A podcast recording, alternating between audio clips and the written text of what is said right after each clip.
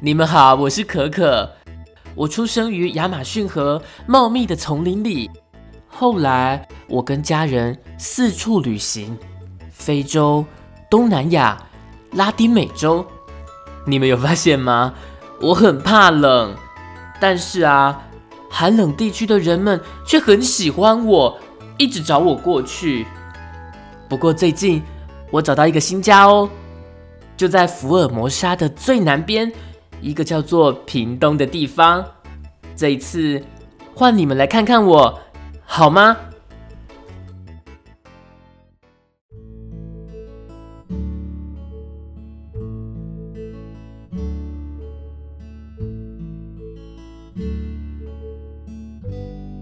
欢迎回到修鱼说爱，我是阿修。今天我们要讲的是屏东的可可产业。那我也会分享一下我自己很喜欢的品牌——屏东的福湾巧克力。我们听到巧克力的第一个直觉是，那是一个西方人的东西。但是有没有想过，可可树它其实是一个热带的东西啊？怎么会热带产的可可树，但是却是主要以西方人为主的巧克力呢？阿秀在这边先跟大家介绍一下可可这个东西。可可的果实看起来有点像是比较干的木瓜或者是芒果那一类的种感觉，黄黄绿绿的，蛮大颗的。可可它是一种热带的果树，主要是发源于巴西的亚马逊河丛林。不过近年呢，都移植到非洲、东南亚或拉丁美洲这些地方，是国际上主要的可可产地。那台湾有没有种过可可呢？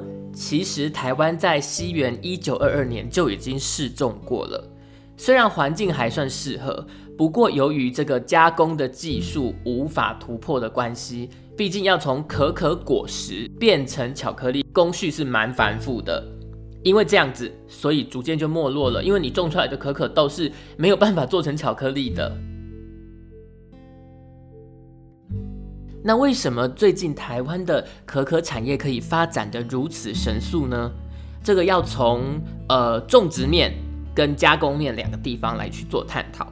近年有许多专家学者投入可可种植技术跟种苗改良的相关研究，那也积极辅导农民来改做可可。为什么呢？因为这些可可园很多以前都是槟榔园。那我们也知道吃槟榔对身体不好嘛。而且槟榔树它的根系非常的浅，所以种槟榔对水土保持有非常不好的影响。政府就开始推广可可树的种植，一开始也没有叫你全部直接一口气换成可可树。一开始我们可以先用间隔种植的方式，让你维持基本收入，那可以尝试新作物。这个方法我觉得也吸引了非常多年轻的人返乡务农。现在其实屏东真的蛮多青农的。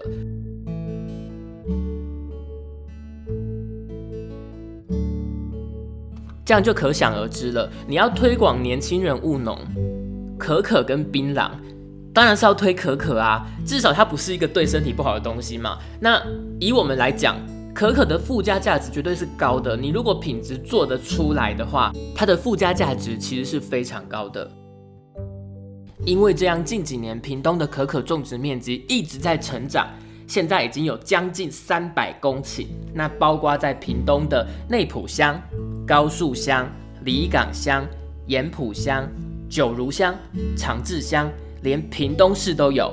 林洛乡、竹田乡、万峦乡、潮州镇、东港镇，还有大家最爱去的垦丁、恒春镇，都开始种可可了。那这边要顺带一提的是，这一些可可的种植地主要集中在客家乡镇，那种植面积已经是全台第一名喽。但是种的多没有用，我们知道台湾的土地面积就是小，没有办法跟那些大国家比，所以我们要的是什么？我们要的是品质，我们单价要比别人高，我们要种出品质好的可可才是最重要的。可可最主要就是要拿来做成巧克力的嘛，所以可可的品质好不好呢？问巧克力大师是最准的。日本的巧克力大师土屋公二，他到屏东的内埔乡参观可可园。他就在一个可可农民叫做吴宪章的园里，太惊讶的发现可可豆中的极品叫做克里奥罗。他就说，屏东的可可品质比欧洲还有越南还要好，说可可的味道浓，果实大，品种非常优良，而且后续的发酵跟干燥做得很好。他说，屏东的可可产业潜力十足。那什么是克里奥罗呢？福湾庄园巧克力的行政主厨许华人表示，巧克力界的人都知道克里奥罗可可是可可豆中的极品，产量全球只有百分之三到五，非常的稀有。主要的产地分布在中美洲的委内瑞拉跟秘鲁等国。在无限章的可可园里发现的克里奥罗是已经被屏东农民驯化，适合屏东栽种的可可品种。种植面大概介绍完了，阿修现在就要来介绍把台湾巧克力推向国际的一个阿修非常喜欢的巧克力品牌——福湾巧克力。当然，除了福安巧克力之外，屏东还有很多非常厉害的巧克力品牌，大家都可以去搜寻。那阿修会用福安巧克力作为代表的原因，是因为他的创办人许华仁先生，他是台湾第一位获得英国伦敦国际巧克力品鉴机构认证的巧克力品鉴师，同时他也是第一个将台湾 Tree to Bar 巧克力原豆推向国际舞台的巧克力制造师。这件事情是非常厉害的，因为可可的产地大部分都是在比较热带的地区，但是这边的国家往往它的加工技术不够。前面也有说到，台湾其实在一九二二年就已经有试种过可可树了，为什么后来没办法发展起来？因为我们的加工技术不够。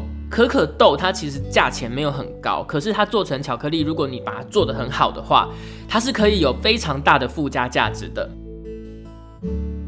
许华仁先生就做到了这件事，他可以从种植可可树到制造巧克力，到品牌经营，做出台湾在地化的巧克力，推向国际，得了超多奖，真的是非常的厉害。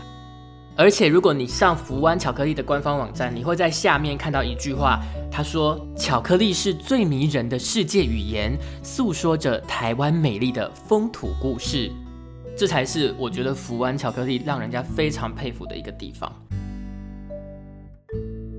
巧克力是一个国际语言，这个大家应该可以感受得到。几乎全世界每一个国家的人都有吃巧克力的习惯，而且它接受度很高，大家都觉得巧克力就是一个好吃的东西，吃了心情会变好。但是福湾巧克力，它让你吃了它的巧克力之后，你会想到台湾这个地方。